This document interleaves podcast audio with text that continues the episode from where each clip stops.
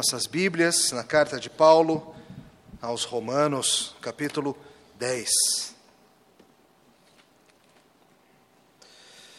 Carta de Paulo aos Romanos, se você não conhece bem a Bíblia, não tem problema, tenta encontrar o Novo Testamento, os Evangelhos, Mateus, Marcos, Lucas e João. Aí você segue um pouquinho, você acha Atos e depois o livro de Romanos. Ou pode pedir para alguém aí do seu lado te ajudar também. Romanos capítulo 10, Hoje nós vamos começar no versículo 14 e vamos até o final do capítulo. Já estamos aí há diversos meses tratando da carta de Paulo aos Romanos. No último sermão, o pastor Mateus falou da primeira metade desse capítulo, explicou sobre a importância, a necessidade de crermos no Evangelho. Agora nós veremos então como é que alguém vem a crer. Escute com fé a palavra do Senhor, Romanos 10, de 14 em diante. Assim diz o Senhor. Como, porém, invocarão aquele em quem não creram? E como crerão naquele de quem nada ouviram? E como ouvirão se não há quem pregue? E como pregarão se não forem enviados? Como está escrito: quão formosos são os pés dos que anunciam coisas boas? Mas nem todos obedeceram ao Evangelho, pois Isaías diz: Senhor, quem acreditou na nossa pregação? E assim a fé vem pela pregação, e a pregação pela palavra de Cristo. Mas pergunto: porventura não ouviram? Sim, por certo, por toda a terra se fez ouvir a sua voz, suas palavras até os confins do mundo. Pergunto mais: porventura não terá chegado isso ao conhecimento de Israel?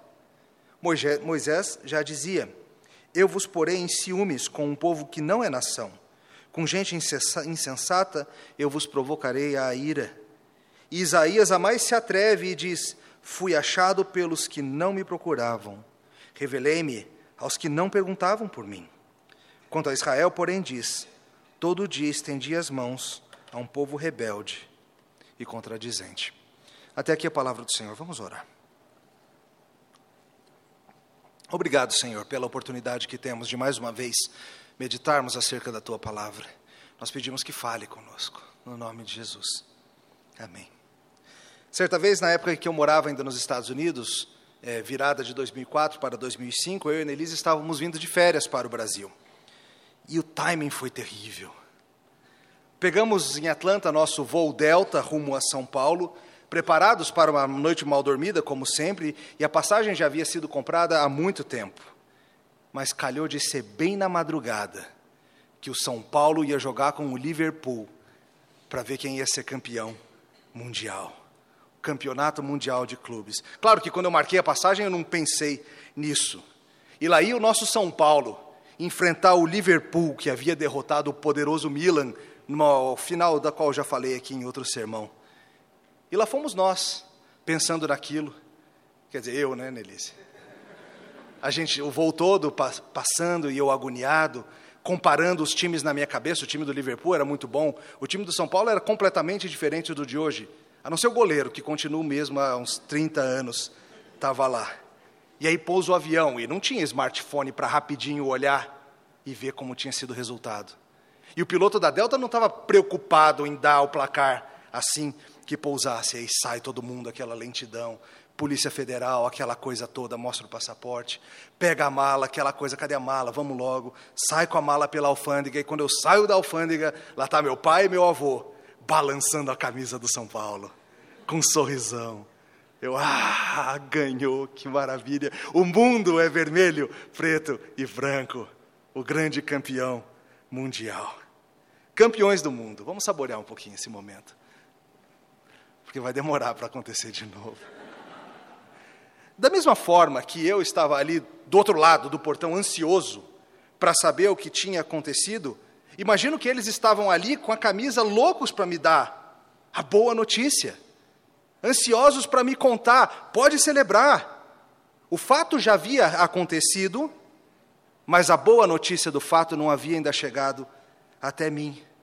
E que delícia poder trazer essa notícia. Que delícia, você sabe disso é poder anunciar boas notícias. Quando algo bom acontece na sua família, quando algo gostoso acontece na sua casa, quando um, você recebe uma promoção no emprego, quando você é aprovado no vestibular, Como é bom você chegar para aqueles que estão ao seu redor e poder trazer a boa notícia. Hoje nós vamos falar sobre isso, sobre o levar e trazer da boa notícia do Evangelho. Hoje nós vamos falar sobre Paulo, sacudindo a camisa do Evangelho para todo mundo ver, perante viajantes incautos que passam aonde ele está e não sabem nada de boas novas. Boas novas que servem mais do que para São Paulinos, para todo mundo que quiser crer. Em resumo, nós vamos ver no nosso sermão hoje que nós precisamos pregar o Evangelho a todas as nações, confiando em Deus para o resultado. De novo, nossa função, nossa tarefa é levar essa boa notícia, pregar o Evangelho a todas as nações, e a gente deixa o resultado nas mãos de Deus. Vamos ver isso em três partes. Primeira parte: Deus escolheu a pregação como método principal para chamar os seus discípulos. Nos últimos sermões, a gente tem tentado entender uma questão um tanto complexa, que tem várias ramificações, e a gente já vem lidando com isso desde o capítulo 9. No capítulo 11, Paulo vai concluir essa sessão. Mas aqui ele está tratando. Se Jesus é o Messias, se Jesus é o único caminho, se Jesus é tão bom, como é que tem tanta gente que rejeita a palavra de Cristo? E o mais estranho, como é que tem tantos judeus que rejeitam o Messias? Logo eles, que conheciam as profecias, conheciam os pactos, tinham os patriarcas, tinham todas essas coisas, como é que eles não o reconheceram quando ele veio? E a gente viu lá no capítulo 9 que a resposta envolve o propósito soberano de Deus na salvação. Que Deus escolheu alguns dentre todas as tribos, povos e raças para formar um grande Israel para si. E na semana passada o pastor Mateus mostrou para a gente que olhando pelo nosso lado, humanos, caídos, limitados, a gente não precisa ficar tentando adivinhar o propósito eletivo, os decretos eternos de Deus. O que a gente tem que fazer é crer. O chamado ao qual todos nós temos a responsabilidade de agir é: creia no Senhor Jesus Cristo em teu coração e confesse com a tua boca. Deus, em sua soberania e sua eleição, chama os seus eleitos a crerem, mas ele faz isso por, através de meios, instrumentos. Deus soberanamente cuida de todos vocês, em todas as coisas, mas Ele faz indiretamente, através de meios. Por exemplo, como é que Deus te dá água? Ele faz brotar água na sua boca sempre que você está com sede? Não, ele usa uma garrafa d'água, um bebedouro, uma coisa ou outra. Como que Deus te dá o teu alimento? Aparece todo dia magicamente na dispensa? Não. Deus te dá saúde, vigor, um emprego, para que você tenha dinheiro, para que você compre. Ou alguém te dá comida, ou alguma coisa assim. De todas essas coisas, é Deus utilizando meios diversos para cuidar de você. E a mesma coisa é quando vem a salvação. É Deus quem salva, é Deus quem escolhe, é Deus quem age, mas ele decidiu que ele iria chamar os seus eleitos por meio da pregação. E aqui Paulo chega a esse conjunto de perguntas que mostra para a gente que se o crer e o confessar são necessários, então, evangelismo e pregação também são necessários. Veja no verso 13, a partir do verso 13, o ciclo de perguntas que ele traz. Porque todo aquele que invocar o nome do Senhor será salvo. Como, porém, invocarão aquele em que não creram? E como crerão naquele de quem nada ouviram? E como ouvirão, se não há quem pregue? E como pregarão, se não forem enviados? Paulo vem explicando, queridos, que o meio de ser salvo é receber pela fé a graça revelada em Jesus Cristo. Todo aquele que invocar o nome do Senhor será salvo. Mas como é que você vai invocar aquele em quem você não crê? Se você não sabe nem quem ele é, como que você vai invocá-lo? E veja que aí vem um problema. De alguma forma, as pessoas têm que ouvir acerca de Jesus Cristo. Veja, não há nenhuma contradição entre essas coisas. O mesmo Deus que predestinou as pessoas a crerem, predestinou que esta crença seria trazida por meio da pregação da palavra. Se Deus predestinou, por que pregar? Porque Deus mandou. Devemos pregar o Evangelho porque esse é o método que Deus escolheu. E ele fala: como crerão, como ouvirão, se não tem quem pregue. A palavra que Paulo usa aqui, traduzida como pregar, é, ele poderia ter escolhido várias palavras para falar acerca da comunicação do Evangelho. Mas ele escolhe uma palavra grega específica que traz com ela uma importante carga, uma imagem para a gente entender. É a ideia de um arauto. Não é a ideia meramente de alguém que vem para compartilhar umas ideias, é a ideia de um arauto. Pensa nos filmes medievais que você já viu. Chegava o arauto na cidade, tocava uma trombeta, abria um papel lá e lia e falava e declarava a vontade do rei para o povo, as palavras do soberano. Ele não vem trazer as suas próprias palavras. Ele vem anunciar oficialmente a palavra de Jesus Cristo. Ele carrega consigo essa autoridade, a autoridade daquele em cujo nome ele vem. A autoridade dele como pessoa não é importante, o pregador não tem autoridade nenhuma. A autoridade é daquele que o enviou. Queridos, na pregação acontece algo que é sobrenatural. Algo que a Bíblia trata e muitas vezes a gente despreza.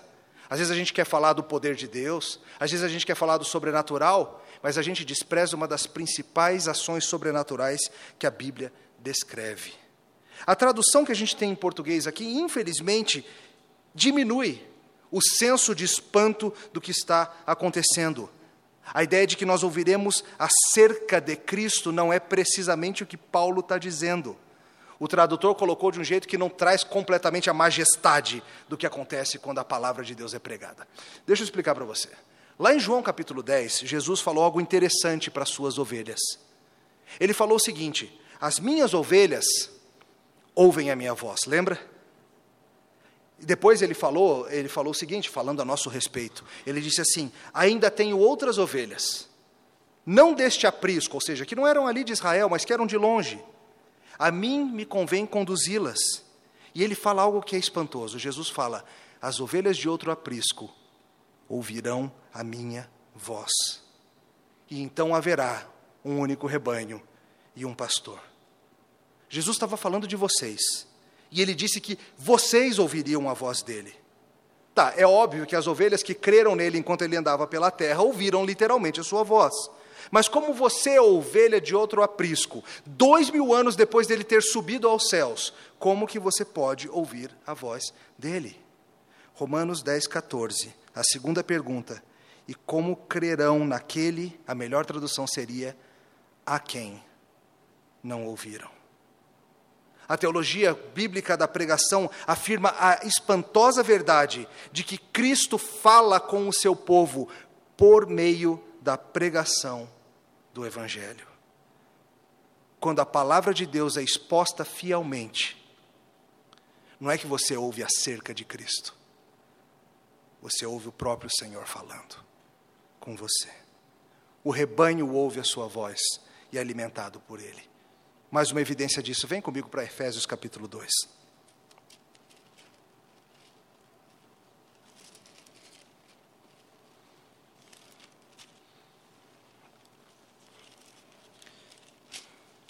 Efésios 2, de 14 em diante, olha só o que Paulo fala, ele está falando acerca do que Cristo fez, e tem uma consideração muito interessante ali, ali no meio. Olha o que ele fala sobre Jesus. Ele diz: Porque Ele é a nossa paz, o qual de ambos fez um e tendo derribado a parede de separação que estava no meio, a inimizade, aboliu na sua carne a lei dos mandamentos, na forma de ordenanças, para que dos dois criasse em si mesmo um novo homem fazendo a paz, e reconciliasse ambos em um só corpo com Deus, por intermédio da cruz, destruindo por ela a inimizade. E vindo, evangelizou paz a vós outros que estáveis longe, e paz também aos que estavam perto, porque por ele ambos temos acesso ao Pai, em um só Espírito. Espera aí. Quando que Jesus foi para Éfeso para anunciar paz à igreja de lá? Ele nunca foi pessoalmente, mas ele falou para a igreja de Éfeso. Ele evangelizou paz aos de Éfeso. Quando? Quando o apóstolo Paulo pregou a palavra de Cristo. Queridos, isso é assombroso. Quando você vem para uma reunião solene, a assembleia solene do povo de Deus, quando você se senta junto com o povo de Deus, quando o pregador abre a palavra para falar para você, ele não está meramente fazendo uma palestra. Se é feito de maneira fiel, é o próprio Jesus Cristo falando com o seu povo. Nós precisamos de uma teologia da pregação que seja profunda. O que acontece no contexto do culto não é um mero bate-papo não é uma demonstração de eloquência, não é uma palestra, não é uma aula, é Jesus Cristo falando com o seu povo. E esse é o método que Deus escolheu para que as ovelhas do outro aprisco ouvissem a voz de Jesus. Essa é a primeira coisa que a gente precisa ver hoje à noite. É algo surpreendente. A pregação não é meramente um discurso humano. A pregação não é algo semelhante ao que acontece na faculdade, só que aqui o cara fala da Bíblia em vez de falar de geografia. Não. É algo sobrenatural. O próprio Deus falando com o seu povo. E assim a gente vai para o nosso segundo povo. Segundo ponto, perdão. Porque a pregação é a própria voz de Deus. Nós precisamos investir pesadamente em pregação. A igreja deve investir pesadamente em pregação. Vamos ver isso de novo ali nos versos 14 e 15. Como, porém, invocarão aquele em que não creram, e como crerão daquele a quem nada ouviram? E como ouvirão, se não há quem pregue? E como pregarão, se não forem enviados? Como está escrito, conformosos são os pés dos que anunciam coisas boas. Veja, queridos, que a igreja do Senhor Jesus é chamada pelo apóstolo Paulo a cuidar, a investir seriamente nos meios que farão com que a mensagem vá adiante. Nossa tarefa nesse mundo, a missão, envolve fazermos discípulos de todas as nações, envolve chamarmos aqueles que estão longe para se juntarem ao povo de Deus. E qual é o método principal pelo qual isso acontece?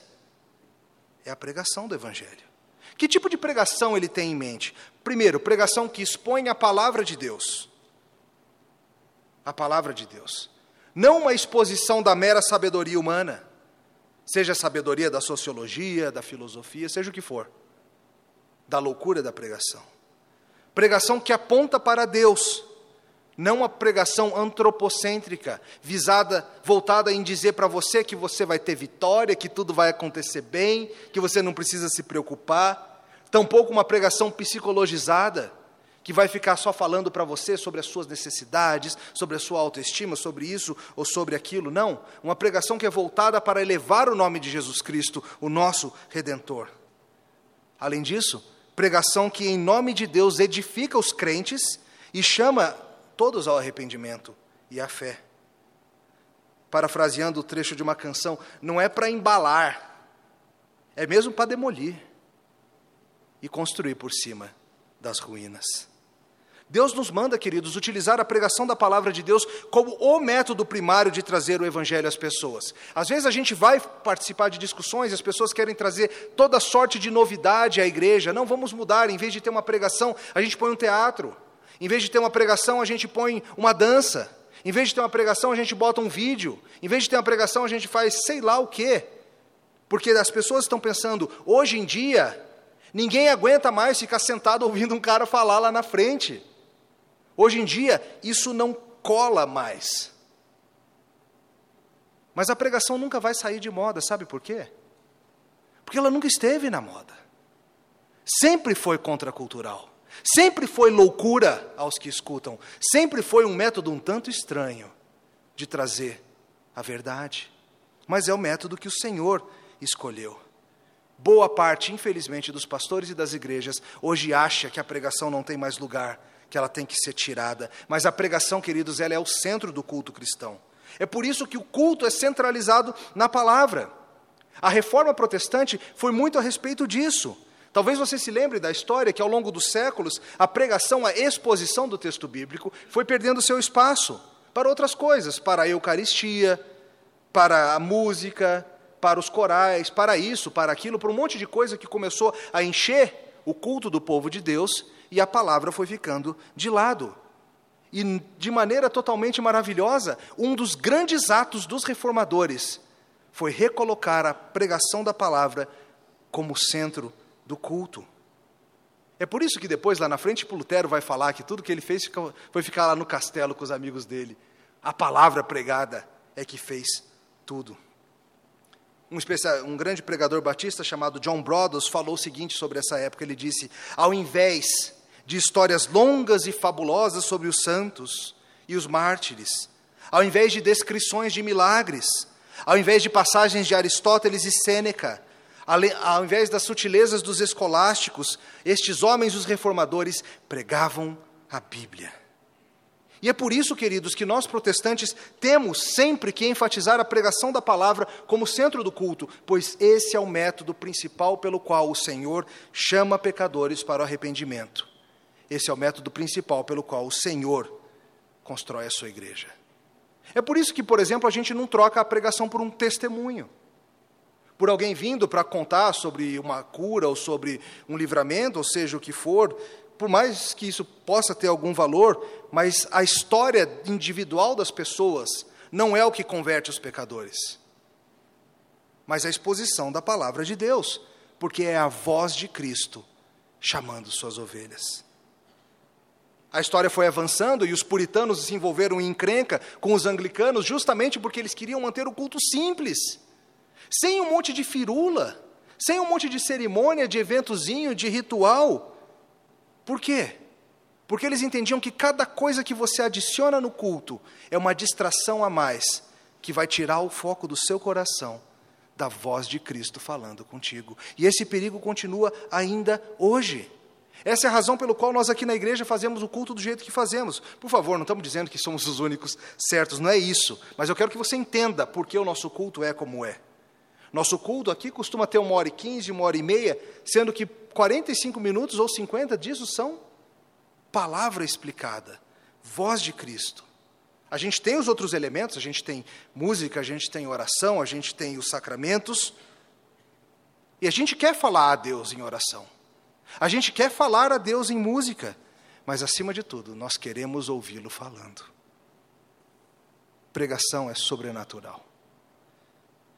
Como pregarão se não foram enviados? Paulo continua. E aqui a gente tem uma aplicação muito importante no que diz respeito aos esforços missionários da igreja em nome de Deus.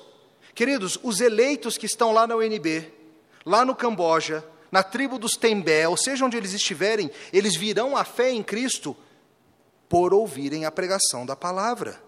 Não vai ser por meio de anjos desenhando com nuvens. Não será por meio de sonhos. Não será por meio de estudar as propriedades medicinais das plantas da floresta, será por meio da proclamação da palavra de Deus. E por isso é que nós precisamos enviar pessoas que tragam essa palavra. É por isso que a igreja precisa em todos os seus níveis o nível local, nível regional, nacional, mundial. É por isso que a igreja tem que estar envolvida no treinamento de pregadores e no envio de pregadores para todos os lugares onde a palavra ainda não chegou. Queridos, isso é coisa séria. Se não for assim, não ouvirão. Esse é o método que Deus escolheu. E ao mesmo tempo, esse verso nos lembra que não existe um missionário autoapontado. Para alguém ir, tem que ser enviado, tem que ser autorizado, tem que ser selecionado, tem que ser testado, provado, burilado. Em outras passagens das Escrituras, a gente vê que os ministros do Evangelho não são gente que resolveu um dia falar, ah, quero ser ministro, quero ser missionário, estou indo. Não, são pessoas que têm que ser enviadas. Não basta um senso interno do chamado. Não basta você achar que te, Deus está te chamando para ser pregador. Alguém mais tem que achar.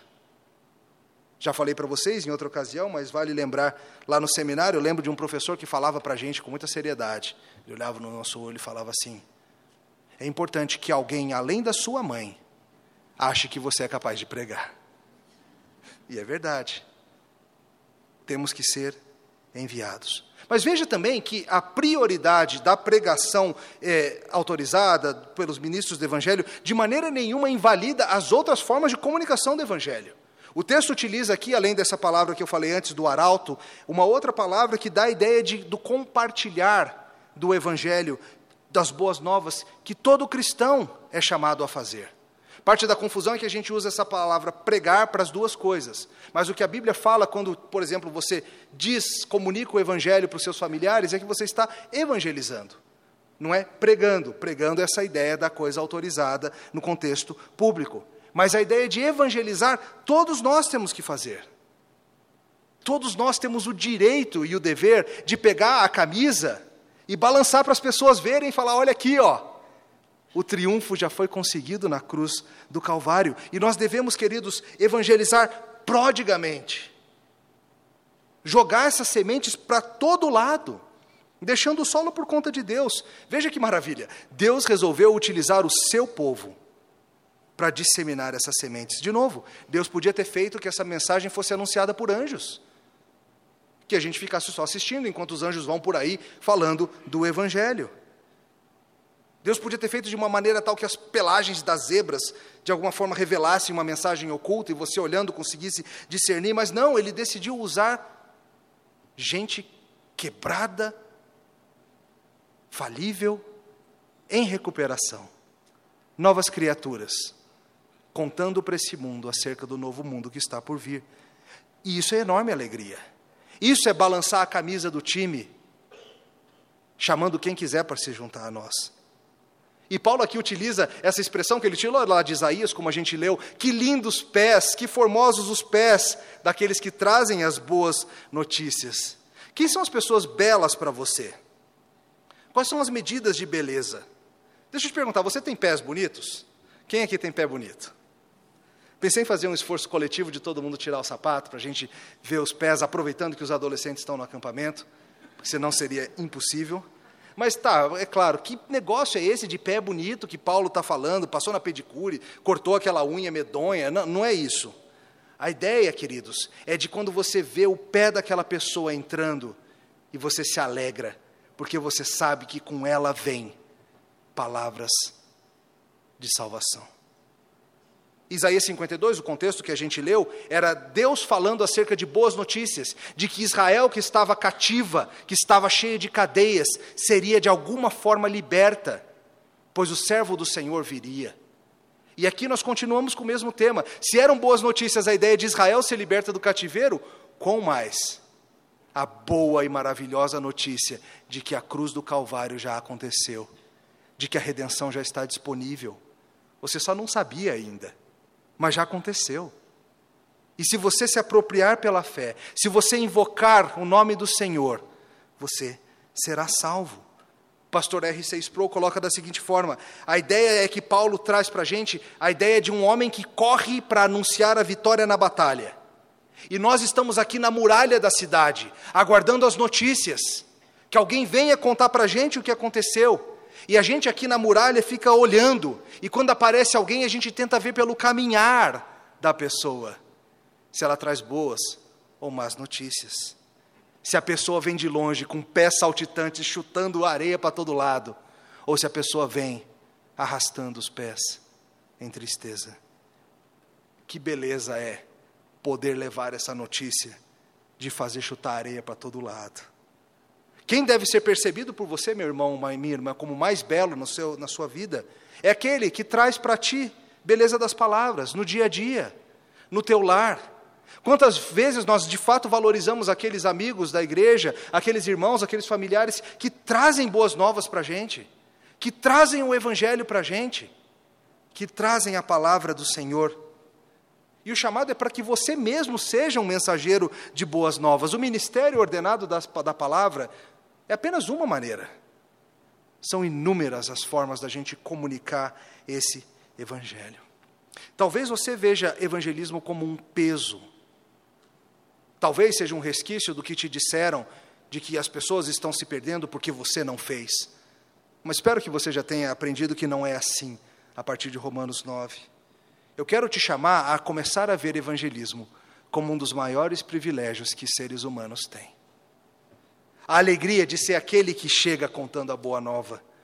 Aquele que fica disputando, sabe quando você vai, fica disputando com seu amigo quem vai contar a novidade para o outro? A gente não fica disputando essa novidade, a gente devia. Não, sai, eu que vou contar, nem vem. Eu que quero contar. Um outro resultado disso é que nós, como igreja, devemos privilegiar e incentivar, promover a pregação do Evangelho. Isso é feito de diversas maneiras. Primeiro, procurando pastores que foquem nisso. É muito estranho quando eu escuto por aí notícias de que ah, o pastor fulano de tal, ele, ele não prega, não, ele só faz isso aqui ou aquilo ali. Tem algo muito estranho aí. O ministério da palavra é primariamente a comunicação verbal autoritativa do Evangelho. Isso significa que você, eu não sei onde você vai estar aqui daqui a 5, 10, 20 anos, em que cidade, em que parte do mundo você vai estar. Você sempre precisa procurar afiliar-se a uma igreja que foque no ministério da palavra. Isso significa que a igreja precisa buscar, criar para o pastor as condições necessárias para pregar, para se afadigar na preparação da pregação. Isso significa incentivarmos os nossos seminaristas, ajudá-los, cuidarmos deles, incentivarmos e criarmos uma cultura em que homens sejam fomentados a se erguerem para o ministério da palavra, ao invés de ficarmos desanimando-os e falando, vai fazer um concurso, a vida é mais garantida. Queridos, a igreja tem essa função da proclamação da palavra de Deus. Essa é a principal função da igreja. Essa é a função. Outras coisas a gente faz como adendo, como adorno, como algo para enfeitar. Ação social, por exemplo. Ação social é um belo enfeite para o Evangelho, mas não é o Evangelho. Pode ser que uma igreja faça ação social que seja uma beleza, o que qualquer ONG poderia fazer, o que qualquer ONG faz aí. Alimenta, cuida, mas que vale ganhar o mundo todo e perder a sua alma. Israel falhou em fazer isso. Israel falhou em ser essa, essa esse centro de atividade missionária de levar o Evangelho. Nós temos que fazer. Nós temos algo que só a igreja tem. Ajudar nessas outras coisas são boas e produtivas, mas, como eu falei, muita gente pode fazer. O que nós apenas podemos fazer, o que ninguém mais tem para entregar, é a boa notícia da salvação. E, infelizmente, as igrejas têm colocado toda sorte de entulho no lugar da pregação nos seus cultos. A gente fala que valoriza a palavra de Deus. Mas a gente dá ali 15 minutos para o pregador e, por favor, nada de temas pesados, nada de coisas ameaçadoras, nada de coisas que confrontem. 15 minutos. Esse era o segundo ponto. Se a pregação é a forma que Deus se comunica com o seu povo, nós precisamos investir nisso. Terceiro ponto é o seguinte: Deus utiliza a pregação tanto para converter quanto para endurecer. A nós só cabe pregar. Olha o restante do, do capítulo. Mas nem todos obedeceram ao Evangelho, pois Isaías diz: Senhor, quem acreditou na nossa pregação? E assim a fé vem pela pregação, e a pregação pela palavra de Cristo. Mas pergunto: porventura não ouviram? Sim, por certo. Por toda a terra se fez ouvir a sua voz, suas palavras até os confins do mundo. Pergunto mais: porventura não terá chegado isso ao conhecimento de Israel? Moisés já dizia: Eu vos porei em ciúmes com um povo que não é nação, com gente insensata, eu vos provocarei a ira. E Isaías a mais se atreve e diz: Fui achado pelos que não me procuravam, revelei-me aos que não perguntavam por mim. Quanto a Israel, porém, diz: todo dia estendia as mãos a um povo rebelde e contradizente. Paulo se volta então a falar novamente da situação de por que alguns não creem. Nisso, Paulo vai nos lembrar de novo que o sucesso da pregação não depende, em última instância, do pastor, da igreja, de nada disso. Depende de Deus. Paulo não esqueceu o que ele tinha dito lá no capítulo 9. Não há incompatibilidade entre essas coisas. A pregação ela serve para tudo isso.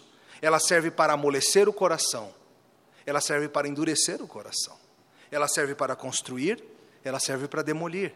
É o que Jesus ensinou na parábola do semeador, quando ele falou que cabe ao semeador jogar semente para todo lado. Algumas vão cair em solo fértil, outras vão cair entre os espinhos, em solo rochoso. A gente não controla onde cai, a gente joga. E ele fala isso, ele mostra isso falando de Israel. Por que, que Israel não creu em Cristo? Foi porque não ouviram? Faltou contar as boas novas para Israel? Não, de jeito nenhum. Paulo explica: muitos ouviram e não creram, mas a Bíblia já tinha dito que seria assim. Isaías havia anunciado, as profecias diziam que muitos ouviriam e se endureceriam. E talvez você já tenha experimentado isso. Falar de Cristo para alguém da família, para alguém da escola, e essa pessoa não demonstra o menor interesse em algo que para você é ganhar o mundo todo, é ser campeão do mundo. Isso eu sei, queridos, que pode ser desanimador. Isso pode fazer com que você pense que o evangelismo não deu certo porque você se saiu mal, porque você de alguma forma prejudicou a situação. Mas Deus nos lembra aqui, por meio do apóstolo, que muitos não vão crer mesmo. Esse é o projeto. Foi assim com Israel. Eles ouviram e não creram. E vai ser assim com você pregando também, com você evangelizando. Muita gente vai ouvir e não vai crer. Mas a Bíblia nos ensina também que há solo fértil. E sabe, às vezes a gente vai falar até mesmo para eleitos, e pode ser que eles não creiam agora. Pode ser que você jogue sementes, outro venha regar, e ainda um terceiro venha colher. Israel não creu. E Deus fez algo impressionante. Deus falou: Eu vou trazer um povo que não me procurava. Isso é espantoso. Isaías havia falado, e aqui ele diz: A sua voz se fez ouvir por toda a terra. Israel não tem desculpa. A revelação geral de Deus em toda a terra mostra que há um Deus verdadeiro. Paulo falou sobre isso lá em Romanos 1 que Deus se mostra de forma tal na natureza que todo ser humano é indesculpável. Mas além disso, ele mostra que a verdade da revelação bíblica sobre o Messias já era presente a todo judeu. Eles tinham a lei, eles tinham os profetas, eles tinham tudo o que eles precisavam para crer no Evangelho. E nesse momento da história em que Paulo escreve, praticamente onde houvessem judeus morando, o Evangelho já havia também chegado. Israel provocou a Deus na sua rebeldia, e Deus endureceu o coração deles e chamou um povo que não era povo para causar neles inveja. Israel foi endurecido pela pregação. Mais sobre isso no próximo sermão, e a gente vai ver algumas coisas surpreendentes quando Paulo retoma e expande o assunto. Mas veja aqui, a figura maravilhosa que Deus traz a teu respeito. Vamos para Isaías 65, da onde Paulo tira essa citação. Quero que você veja do que, que ele está falando. Por favor, Isaías 65.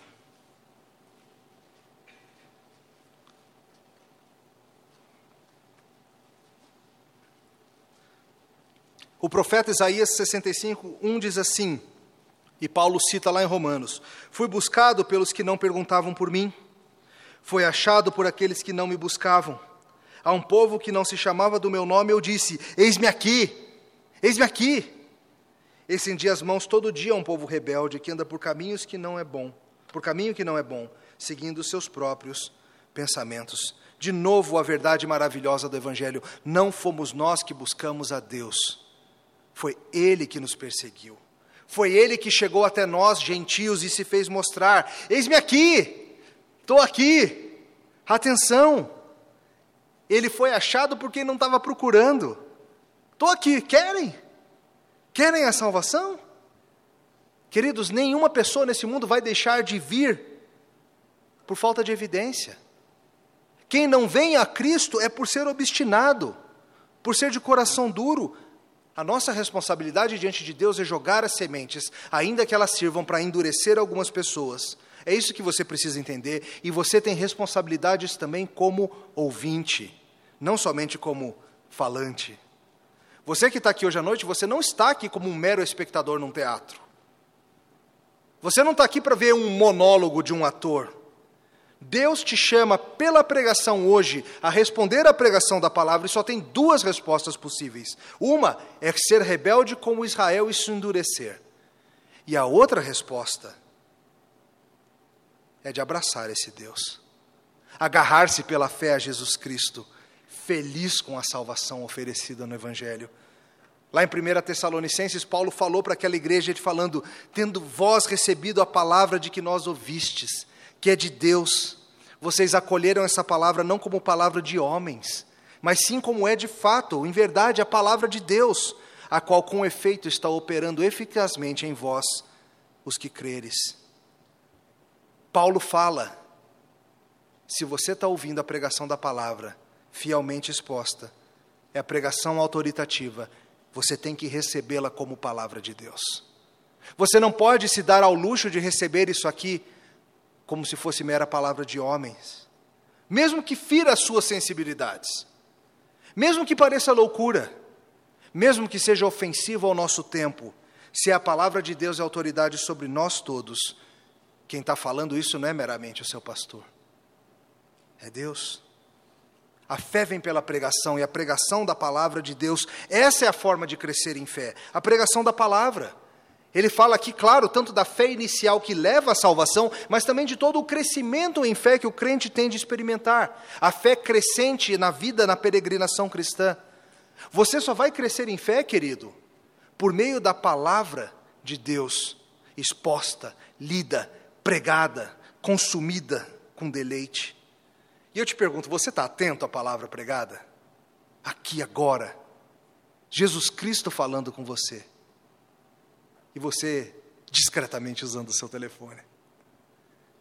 Jesus Cristo falando com você e você checando o sapato da outra. Jesus Cristo falando com você e você pensando na prova, no concurso, na reunião. Jesus Cristo falando com você na palavra pregada. Você quer crescer em fé? Muitos crentes falam, não, eu quero crescer em fé, mas acham que crescer em fé é ficar tendo experiência mística, arrepio no coração. Fé vem pelo ouvir da palavra de Deus, gente. É isso que Paulo fala. Você vai levar o tempo, o dobro do tempo para crescer, se você só vier domingo de manhã ou só domingo à noite. Deus te dá todas as semanas ao menos duas oportunidades de ouvir a pregação da palavra. Mas não, qualquer coisa serve para eu não ir. Você, ouvinte, tem a responsabilidade bíblica de ouvir e receber essa palavra com alegria, de não endurecer o seu coração, mas de receber com alegria. E saiba disso, a palavra vai te confrontar, a palavra vai te incomodar, mas ao mesmo tempo que demole, a palavra vai construir. Ao mesmo tempo que ela demole o velho homem, a velha mulher, ela vai construir o novo homem, a nova mulher. Ela vai te sarar ao mesmo tempo que te ferir. Ela vai te apontar para Jesus Cristo, ao mesmo tempo que ela vai tirar os seus olhos de você mesmo. Você precisa, e você precisa com frequência, se encontrar com o teu redentor no contexto do corpo dele. Isso acontece de maneira especial aqui, quando o corpo de Cristo se reúne para ouvir o seu Senhor. Quando a palavra de Deus é lida e proclamada pelo seu arauto. Poucas coisas são tão preciosas. Teu sono não é mais precioso os esportes que você ama não são mais preciosos. Nada é mais precioso do que o encontro com seu redentor. Hoje nós falamos sobre como Deus utiliza a pregação da palavra de Cristo para chamar os seus eleitos e como igreja nós devemos focar o nosso coração nisso. Um dos grandes pregadores do século XX, James Boyce, falou o seguinte: aquele que escuta a pregação escuta a Cristo, e aquele que rejeita, rejeita a mim, Lucas 10, 16. É o mesmo hoje. Quando eu ou qualquer outro ministro do Evangelho nos levantamos para ensinar a Bíblia e fazemos corretamente, não é a minha palavra que você está ouvindo, é a palavra de Deus. E a voz que você escuta no seu coração é a voz de Cristo. Então, se você não gostar do que eu estou dizendo, não adianta ficar bravo comigo, eu sou só o carteiro. O meu trabalho é entregar as, as cartas. Mas quando você responde, não ache que você está respondendo a mim. Você está respondendo em amor a Jesus Cristo, que está te chamando pelo caminho apontado da pregação sadia. Nossa função é, por um lado, ficar balançando adoidadamente essa camisa, simbolizando a vitória da cruz e da tumba vazia. Isso vai criar seguidores. E, por outro lado, Sempre que a gente vê essa bandeira, essa camisa sendo agitada, a gente tem que parar para admirar e amar. E é por isso que às vezes você escuta a palavra de Deus e teu coração fica estranhamente aquecido. É por isso que às vezes você vai embora e fala assim: não ardia o nosso coração enquanto ele falava? Porque não é Emílio, não é Mateus falando, é teu Senhor. Oremos. Obrigado, Senhor, pela maravilhosa promessa de que o Senhor se encontraria conosco, junto com tua igreja. Nós te pedimos, Senhor, que fale conosco, que nos ensine por meio da tua palavra,